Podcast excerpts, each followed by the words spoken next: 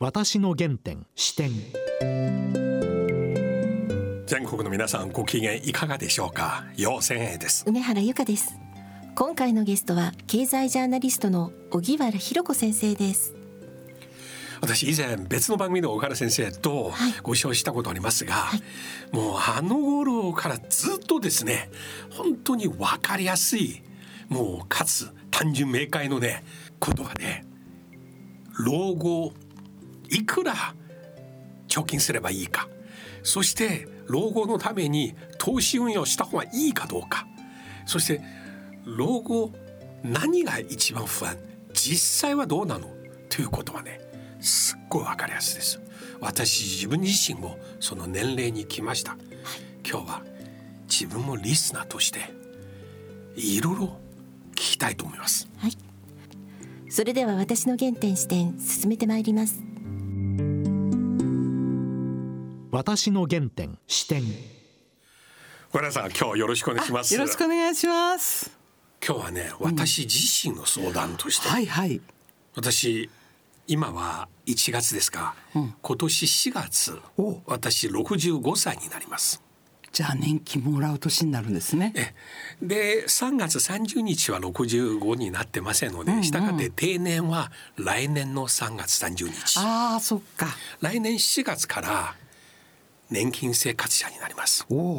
したがって私実際いつもね記事を拝見してます。そうですか。早速ですが、はいはい、今、うん、世の中みんな一番不安持ってるのは、うん、自分は老後年金毎月いくら、はい、そのために貯金どのぐらい持てばいいか。この2つそうですよね。それで、はい、実は皆さんなんでそんなふうに不安を持ってるかっていうと2年ぐらい前に金融庁がレポートで老後の資金が2,000万円足りないというレポートを出したんですよ。はい、あの老後2,000万円問題って大騒ぎになったじゃないですか。はい、であれどういうことかっていうとあの金融庁のその、えー、レポートでは、うん、えーあの家計調査ってありますよね、はい、あの家計調査から、はい、えー、引いてきてるんですが、はい、老後にかかるあのお金がだい。たい27万円ぐらい。毎月。毎月。平均平均。一人ですか？一世帯ですか？いや二二人で。二人で。二人で、はい、だからあの家計調査のデータからすると二、うん、人で二十七万円、うん、ところがもらう年金の平均が二十二万円、はい、そうすると五万円足りないじゃないですかなるほどそうすると5万円で100歳まで生きると2000万円足りないよって話なんですよ。このように計算される。そういう計算だったんですそう。ところが、うん、このね老後2000万円問題が、去年解消しちゃったんですよ。え？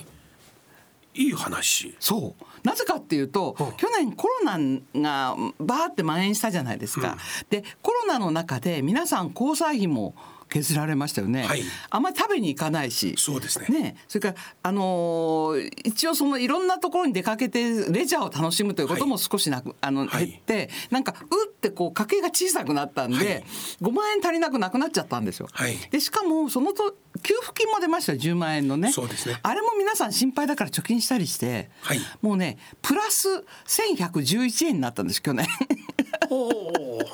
だから皆さんねやればできるってことですよ。あだからでね基本的にあの家計調査って、うん、結構ねあの金持ちの人がアンケートに答えてるケースが多いんですよ。金持ちというかなんていう余裕のある人。でね実はうちの母がずっとその家計調査に協力していて、あのすごいこうねなんか項目があるんですよ。書き込みのが質問。質問が。でねあれを私横から見ていてあこれ全部あのかいあのこうねあのうちの母なんかこうあれをつけてるの家計簿、その家計簿と照らし合わせながらこう数字書いてんですよ。はい、これすごい作業って感じで、これができる人ってよっぽど余裕のある家計じゃなきゃいけだ無理だろうなっていうのがよく分かったんですよ。ということは結局そのデータ集めてる元の人があんまり貧しい人が協力してないので27万円。であの考えてみればね老後って、うん、あの楊さんももうお子さんは一人前になられてますよね。そうそうそう。で子供にお金かからない、はい。それからあと住宅ローンも大体終わっている。はい。そうすると住宅あのローンのないお家に住んで、はい。子供の教育もかからず、はい。何が必要かって2人で食べていくだけじゃないですか。はい。で27万円ない必要ないですよそもそも。はいうん、だから27万円じゃなくてね、あの年金の平均が22万ぐらいなんですよ。普通公的年金の、うん。だから22万円の範囲で生活すれば何の問題もないと。なるほど。うん、ということなんですよ。だからねそれでほらちょっとしあ安心するでしょ、うん。その2,000万円とか言われるとびっくりするけどでも年金の範囲でやりましょうよって言われたら、あそっか。で大体ねあのあのデータを見ても、年金の範囲で暮らしてる人半分以上の人は年金の範囲で暮らしてるんですよ。だから年金の範囲でやれないことはない。うんうん。でしかもですね、ただねこう、あのーそれでまあ年金で日々の暮らしはできますよね、うん。でもあのその他に余計なお金がかかってきます老後は。うんでこれがね皆さん心配のもとになるんだけど、はい。あの心配というのはね、なんとなんと何っていうことがはっきりしていないから漠然としていると心配なんですよ。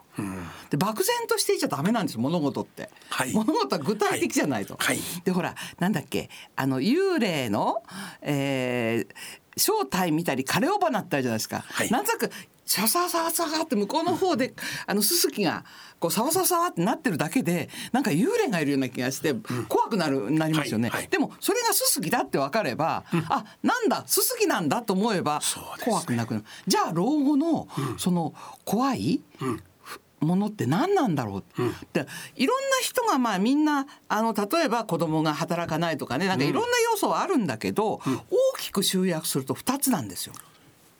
それは介護の費用と、はい。あの医療そうですね。そう。だから介護のお金一体いくらかかるんだろう、だから医療は一体いくらかかるんだって、この2つが大きくみんな心配なんですよ。はい。だそれが解決できるとかなりあの安心なんですよ。でじゃあ介護っていくらぐらいかかるのって、楊先生いくらぐらいかかると思います？介護に。考えたことないですね。あの介護に関する保険を我々払ってるよね。うん介護保険払ってる。絶対40歳以降からで40した歳以降払ずっと払ってるんですよね。払ってますよ。でも分かってそうすると将来使えるんですよね。使えます使えます。使えますけどあのあのそういうそういうねまだそういうことを知らない人もいっぱいいて、あの介護ってものすごいお金がかかると思ってる人がいっぱいいるんですよ。はあ。だから生命保険文化センターというところがはい。1万人近くに毎年アンケートを取ってるんだけど、あのあなた介護にいくらぐらいかかると思いますかっていうと平均ですよ、うん。平均で1人3,000万円。2人だと6,000万円でしょ？うん、でもそれはだからいくらぐらいかかりますかって聞いてんですよ。つまりイメージですね。イメージイメージ。それでももう一つね、うん。あのいくらかかりましたかっていうアンケートも取ってるんですよ。事実。実実際の。過去形。過去形。それはいくらかかりましたかっていうのはだいたい500万から600万なんですよ。なるほど。でなんでそのそんなに開きがあるのかっていうと楊先生のようにあ介護保険あるから安心だねって思える人はいいんだけどみんなそれが介護保険ってことがううまく理解できないのでなんか丸々自分がかかっかかっ全部自払いだと自腹だ。で介護保険っていうのはあの大体まあ普通の老人だったら1割負担ですよ。さ例えばね寝たこれね段階でこう、えっ、と、えーか要介護と、まああの要支援っていうのがあって、まあ、要介護なんかで一番ひどいのは、寝たきりの老人っていうじゃないですか、そうすると年間あの月に36万円ぐらいのサービス受けられるんですよ。で30 36万円の範囲でいろんなサービスが受けられるんだけどあの自分の負担は普通の老人だったら大体1割負担？それ3万6千円ですよね。一ヶ月。一ヶ月。三十六万円？36万円のサービスを受けられる介護保険で、ほぼまあ一日一万円以上、うん、ヘルパーの方に？そうそうそうサービスを受けられる。なるほど。でもあのそれをそれが介護保険に入ってるとあのまあ一人1万円もちろん現役のようなね収入多い方はもうちょっと払わなきゃいけないんだけど、でもそんなにたくさん払わなくてもいいんですよ。うん。そうするとちょっと安心じゃないですか。はい。それでしかもあの、えー合算できるあの一定額以上はもう払わなくてもいいっていうこう限度額まであって、はい。だから大体介護のお金って500万から600万ぐらいあれば一人ねはあ。なんとかなるんですよ。そうすると2人だとまあ500 1,000万円から1,200万円。これは平均ですよね。なるほど。だけど人はみんな違うから、もうピンピンコロリで行っちゃう人もいるし、それからあとすごい寝たきりみたいな感じもいるし、みんな違うじゃないですか。はい。でもあのもしすごい寝たきりとかいうことになっても皆さん大体持ち家なんですよね。はい。あのね今の高齢者の方、はい。だったら足りなくなったら家売ればいいじゃないですか、だからねなんとか間に合うんですよ。平均ぐらい持ってれば。なるほど。そうするとそれで介護で1000 1000万円から1200万円、うん。じゃあもう一つが医療医療。はい。医療ね皆さんなんか医療のお金ってすっごいかかるんじゃないかなと思ってるじゃないですか、はい。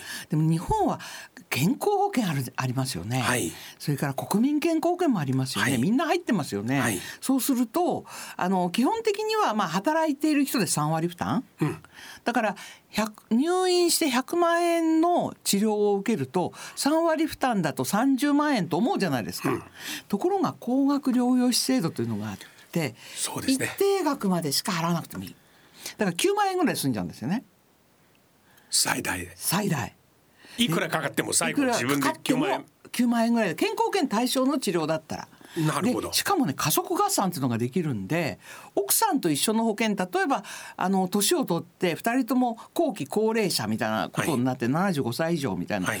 そそうするともっと5万いくらって安くなるんですよ。で2人でも5万いくらなんですよ9万円から5万円になる。5万円ぐらいになる。5万1人9万円から2人5万円円になる。そうそうそう。2人でも3人あの同じ保険だったら家族合算ができる。だからねあのそんなでしかもですよあの今ねあの病院って長く入院させてくれないんですよ。がんでも心筋梗塞でも、はい。まあ、手術が伴うやつでもはいはい。大体1週間から10日ぐらいですよね。はい。在宅医療今。そうね。でもうあとはもうお家で療養してくださはいいみたいなことになるので、あんまり長く病院ではあの置いてくれない。なるほど。で、あのーそれもね厚生労働省がそうやって指導してますよね。だから回転率早回転率よくしようということで、だからだから多分ねそんなに医療費はかからないんです。で医療費は大体じゃあいくらぐらいあはいの目安にしとけばいいのって2人で200万。はい意外と少ない意外と少ないです。だってね、はい3500万円の、あの肺がんの薬はいはいオブジーボとか、はい手術だったらダヴィンチとか、はいああいうのも今どんどんどんどん健康保険入ってきてるんですよ。そうだから健康保険ってね、日本の健康保険ってすごくいいんですよ。質が高い。はい。だから健康保険でがんでもがんになった人でも9割ぐらいは健康保険に治してるんですよ。いやだからその一番安くてよく使えるのは健康保険なんで、健康保険でちゃんと治療すれば200万円。大体200万円ぐらい見とけば。そうすると今の話聞きますとあんまり今の生活をもう本当に苦しめて 必要以上に節約して人生楽しめないともったいないよね。そう。だから例えばね、うん。あのー老後に退職金と合わせて、うん。えーもう今平均で2300万かな？なんかあのーご老人の貯金が。で4000万以上い持ってる人が何割かなりいるんですよ。そういう方たちはさっき言った、あのまあえー、と介護と、えー医療でやっぱり一番心配じゃないですか。はい。これであの1200万円と、はい。それから200万円1400万円ですよね、はい。あとちょっとなんかお葬式とかね、はい。1500万円ぐらい、はい。これ取り分けときましょうと。なるほど。それを取り分けといたら、はい。あと残り使えばいいんですよ。毎日 残ったやつ今を生きると今を生きるほいでね結局ねなんか皆さんえーでもなんか心配だからっていっぱい持ってでもねお金はねあの世に持っていけないんですよ。そうですよ。そうするとあの子供に残すことになるじゃないですか。でね結構子供いや子供に残してあげなきゃとか思うと子供に残さない方がいい。うん。だなぜなら、はい。今あの家庭裁判所で、はい。あの今ね相続税ってはい。大体3人で奥さんと2人子供で相続すると、えー、5,000万円弱が非課税になるんですよ。ああであのだからもうそれあの4800万かな？あの非課税になるのでもうそのあの税金からずに相続できるんだけど、1,000万円ぐらいだったらもう全然税金からないで相続できるん。でも家庭裁判所のデータを見るとなんとあの家庭裁判所で3割の人が1,000万円以下で争ってんですよ。どうしてですか？え？金が欲しいから いやだからねあのね相続っていうのは特殊で例えばなんかねあのお金に感情が絡んでくるんですよ。はいはい。例えばおおに3人兄弟いたとするじゃないですか。はい。でお兄さんはあのわ私の知っている三三姉妹、なんかねもうお母さんお姉お姉さんばっかりお母さんはブローチをあげたとか。あのブローチを私にはくれずにお姉さんにあげたとかね。かいあのお旅行に行った時にグッチのカバンを妹にだけ買ってくれたとかね。なんかねそう話をしているうちにそういうのが山のように出てくるんですよ。そうするとねいや私があれが欲しいこれが欲しいとか言い始めると、はいもうねすごい大喧嘩になるんですよ相続。で結局なんかそういうので1,000万以下で家庭裁判所で争ってんですよ。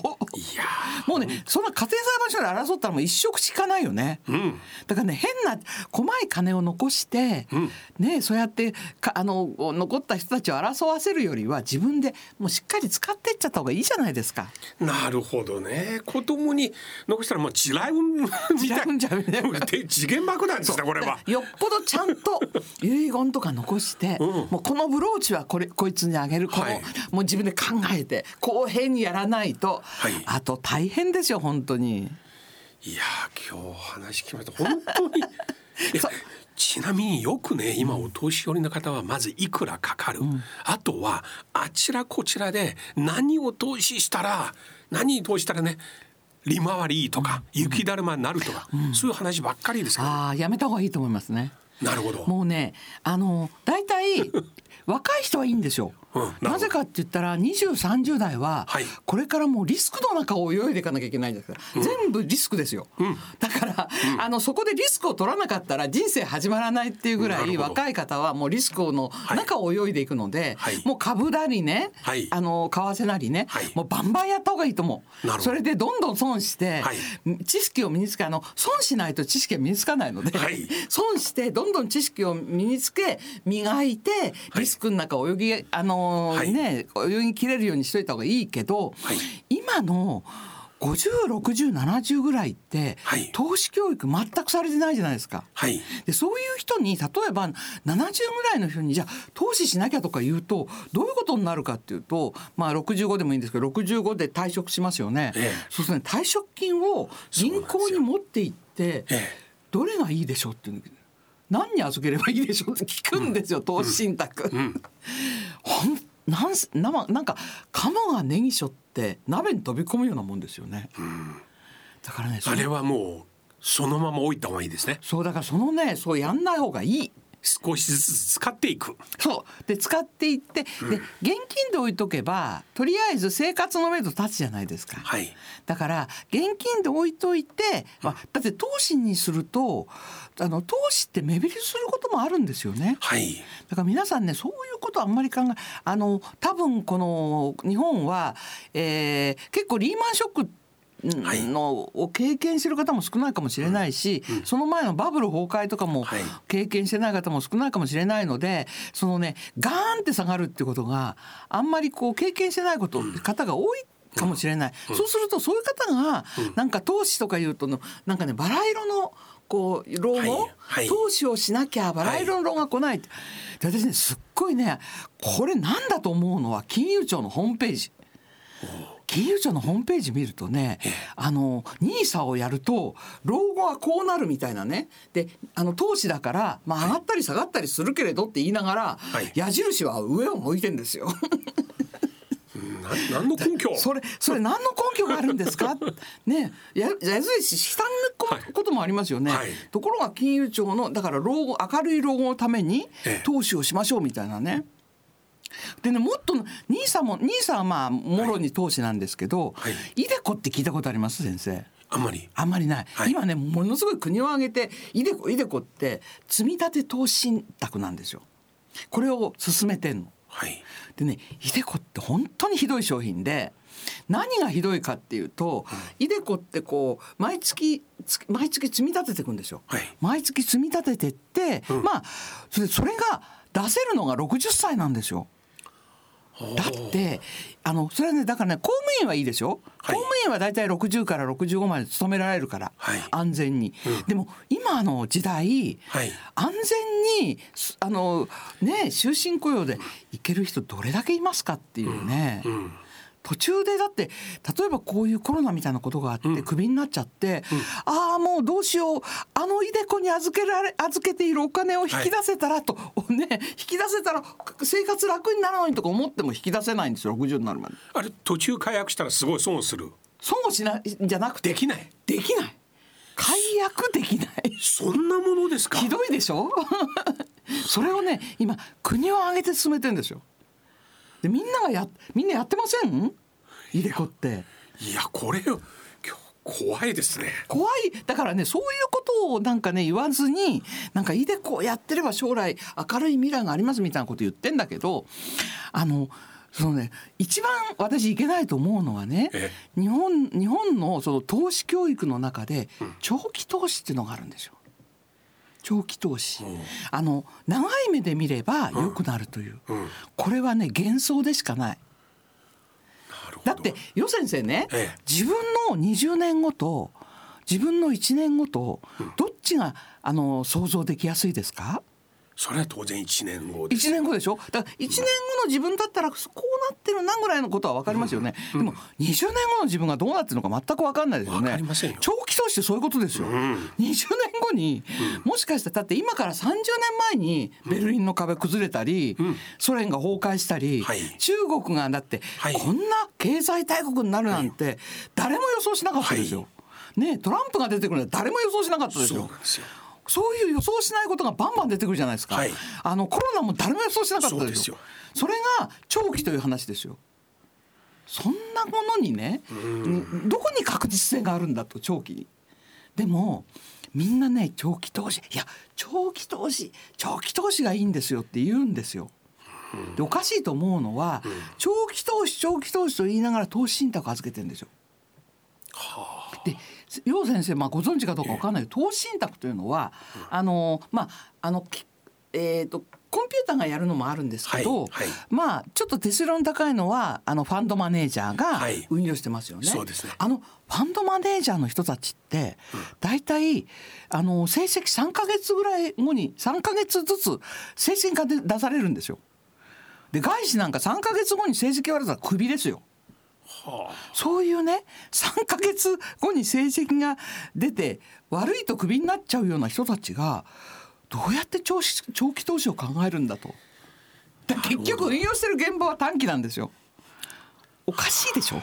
で私ねさなんでなんでこんなにねみんなこう口裏を合わせたように長期投資長期投資って言うんだろうと思ってねいろいろ考えたんですけどまずあの長期投資でこの商品は長期投資でとか言って売るじゃないですか、はい。そうするとそれがガーンとか下がると、はい。みんな文句言いに行きますよね、はい。銀行に。そうすると銀行で、い、やお客さんこれは長期投資の商品ですからちょっと悪い時もありますけどすぐに持ち直します、はい。長期投資ですから長い目で見ましょうって言われるとなんか素人はそうなのかな。やっぱり長期投資の商品だからこんなに短期的に見ちゃいけないのかなと思って引き下がるじゃないですか、はい。でも2年経っても3年経っても元に戻んない？でまた文句言いに行くじゃないですか、そうするともう窓口の人変わってますよ、だから金融機関にとってはものすごく長期投資って売りやすい商品なのかなと。なるほど。だから。で例えば現在金利が低くてもあんまり何か高望みを持ってというかねいろいろ。なんかね金利が金利が低いって言うけど、ええ。今はデフレですよね。はいで日銀がデフレ脱却宣言するまではデフレですよね。でデフレの中って基本的には例えば去年このあの私の目の前にあのお水がありますが、はいこれが1万円で売ってたとしますよね。はいこの1万円のお水があの今年買ったら9550円になるのがデフレですよね。そうですそうするとこれ1万円去年出してこれ買ったら終わるけどはい今日今年1万円出したらここに500円のお釣りが来るわけじゃないですか。なるほどとか5%の金利がついたのと同じことなんですよ。デフレの中の現金って。そこは見えない利回りありますねそうありますあります。でデフレの中の借金ってあるじゃないですか。はい借金はこのこのこれここのコップ目の前にあるコップをお家としましょう。はいデフレの中で5,000万円のお家買ったとしますよね。し5,000万円の借金をして、はい同じお家が今年は4,500万円になっていた。はい。そうすると今年は4,500万円ローンを組めばいいわけですよね。はい。ということは1年間で500万円ローンが増えてることになるじゃないですか。だからデフレの中の借金って早く処理しないと増えてく？なるほど。先ほど冒頭の住宅ローンの話と同じ。そうそうそうそれは早く。早く。それから繰り上げ返済やっ現金はん金利はつかないけど実質的には増えている。わかりました。長期投資しない。借金しない。それでねだ大丈夫ですかまだ？大丈夫。それでねそのね私これねこう私ばっかりねだから私ね、ずーっとのずーっと標語で、うん。借金減らして現金増やせってあのデフレだからね、はい。借金減らして現金増やせってずーっと言ってきたんだけどデフレの間中、でもねこれをねずーっと真面目にやってきたのが日本の企業。だって日本の企業って今コロナでも元気なとこいっぱいあるじゃないですか。そうですね。内部留保山のようになって。すごいですよ。そう。これどういうことかっていうと借金。だからあの、えー不良債権、はい。ガンガンに減らし、はい。現金増やしてきた借金減らして現金増やしてきた、だから今ピカピカですよね、ん。ところが家庭家庭はどうかっていうともう政府からいや住宅買えあの大きなローン控除つけるなんとかんとかってやっぱりすごい借金を負わされて、はい。それからあと投資もしろなんとかって言うと借金を負わされて、で現金減らしてきてるんですよ。そう。だからね本当に本当今の企業を見習わないと借金減らして現金増やせっていうのあのバブル崩壊が近い。トヨタなんかもずーっとそれそれ一辺倒ですよ日本の企業なはる。ほど。このような知識と情報本当に生活の自己防衛上に一番必要ですね。ああそうですよ本当に。だからあの分かんないことやんない方がいいんですよ。あのもちろんね、このラジオ日経なので 投資お得意っていう方いらっしゃると思う。大。丈夫です。この番組は大丈夫でですすでもね投資お得意の方それその人はねもうそう馬の耳に念仏で、はい。い、いんですよ。その人はもうはい。どんどんガンガン投資していただいて、はい。い、いんだけど、うん。あのーなんていうの？例えば、えー100万円の株を1個買っまずね100万円の株1個買ってみるといいと思う。でそれが、まあ、150万円になる時はみんな150万円なんだけど、はい。あの100万円の株が50万円になった時はい寝込むような人は、はい。二度と一生投資しない方がいいと思う。向いてない。私はその一人その一人、先生寝込む。三分の一以下三分の一以下になると見てない。うん。そういう方はねこれみずほ銀行です。それはねもうねあの 投資しない方がいいと思う。50一株58万円の時買ったんです。その後ねまあ言いたくないけど。そう。でもねあのねそういう時にね例えば、えー100万円で買った株が50万円になっちゃった時に「お安くなったじゃん。あとじゃあ100万円で2株買おうか」っていう方は向いてるかもしれない。なるほど。そういう生でも活だそういうふうに思えないでしょ？いやもうやめちゃう。やめちゃう。だそういう人はね一生とでね投資をしないとすごく楽。だってかそ,、ね。の分かそこを考えなくてもいいんですもん。そうですね、まあ、タンス預金してもいいよね。そう。銀行に入れなくても。あのね銀行には入れといた方がいいと思う。ああなるほど。なぜかっていうと、あのタンス預金危ないんですよ。別の意味で。こう狙われるから。火事とか。そう火事とかもあるし、あとはい。オレオレ詐欺。ああなるほどね。オレオレ詐欺ね、うん。すごくオレオレ詐欺増えてんですが、はい。このオレオレ詐欺で、あのー銀行の窓口の阻止率って190%なんですよ。だから銀行でおじいちゃんおばあちゃんが300万円下ろそうとすると銀行員飛んできて「あそれあなたどうすんですか?」止めるんですね。止めて聞いて、それもしかしたらだ息子さんに電話した方がいいかもしれませんよってアドバイスしてくれるんですよ。ところがうちに置いとくと 300万円すぐそのまま出してしまう。なるほどよくわかります。いや本当に私定年の前に、今日の話聞いて本当によかったと思います。あそうですか。ありがとうございますもしよろしければ来月またこの続きを、いいですよ。もうお金のこと。これ一つの講座として。いやいやもうお金のことだったら大体ね。あのもうこれこういう本も出してるあお金ベスト100これえこうヨウ先生にあげようと思って。あこれじゃあ。これねいろんなことがああでもないこうでもないってややった方がいいお金の100個のことが書いてある。これはちょっともしよろしければ読者プレゼント。あいいですよ。いいですか、うんこれ番組のエンディングでちょっと告知させていただきます。一生お金に困らないお金ベスト100これだけやれば大丈夫。今すぐできる。銀行預金より社内預金が得。親と同居で相続税が安くなる、退職は64歳11ヶ月が得。そうあのー、64歳のあのた退職なさるんですよね。えとあの年金って二段重ねじゃないですか。はいで楊先生の場合はまだい65歳前からの年金ありますよね。年金って昔60歳だったんですよ。そうですよねそれがね段階的にねあのへえーと遅らせてるね。遅ら65歳までまず定額部分っていう下の基礎年金が65歳になって、はい。その上のあの厚老齢厚生年金、はい。これが今65歳にこれからなっていくんですよ。はい。でも先生ちょっとあるはず。でその年金をもらえるんだったらもらっといた方がいいじゃないですか。それそうですよね、うん、でその年金をもらってでもその65歳でやめすぐ辞めちゃうと失業保険が漫画あの失業保険って60なるほど。65歳ちょっと前に辞めた方がたくさん出る。なるほど。半年間でしたっけ？半年間というかねあそう長く出る。で一時期みたいになっちゃうからあの65歳になっちゃうと。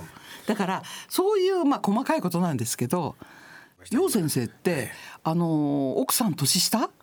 同じ年。あ同い年か。そっか年下妻だとね家族手当あそれが読みましたね。そういうのありますよね。はい。そうなんです。大変勉強になりました。またこの続きを近いうちにね。はいいいです聞よかせていただきいつでも。今日どうもありがとうございました,、はいありがとうございました。私の原点視点いや今日の話ねずっとメモ取りたかったの。もう本当に大変勉強になりました私しっかりメモ取りました。老後のために。ま貯金額の話だけではなく、特にいわゆる長期投資。私こういう言葉に弱いんですよ。もうこれは本当にね。ね。あと介護。はい、ね医療。どのぐらいお金がかかるのか。うん漠然としてるから不安になる。そうなんです。実際計算したら思ったほどではない。うん。あと子供にお金残すとかはい。えって問題を起こしてしまいますね、うん、いやもう聞き直したいと思います。はい。ではここでリスナーの皆さんにお知らせです。荻原博子さんが書かれた一生お金に困らないお金ベスト100これだけやれば大丈夫というこちらの本ダイヤモンド社から出版されているものなんですがこちらをリスナーの皆様にプレゼントいたします。いやーこの本本当に読むべきですね。ようさんさっき さっきも出ました。ーっともう具体的なことをいろいろ教えてくれましたね。ね荻原先生がこのページを開いてこれを読んでくださいって言って教えてください。私にとっては老後これをずっと一冊持ってバイブルにして。もう本当に自己防衛のね、一冊ですよこれ。最高ですよ。はい。詳しくは番組のホームページをご覧ください。それではそろそろお時間です。お相手は要千円と。梅原由香でした